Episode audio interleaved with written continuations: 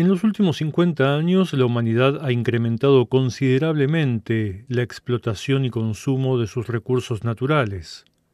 Cada 12 meses, la fecha de agotamiento de los recursos disponibles para el año se alcanza más rápidamente.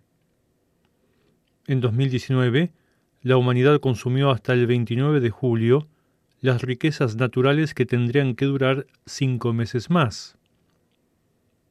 Si todo el mundo tuviera el mismo volumen de consumo que los canadienses, por ejemplo, harían falta 4,7 planetas como la Tierra para poder satisfacer la demanda. El día del sobregiro de la Tierra apela a una terminología propia del mundo de las finanzas, donde quienes consumen por encima de sus posibilidades están hipotecando su futuro.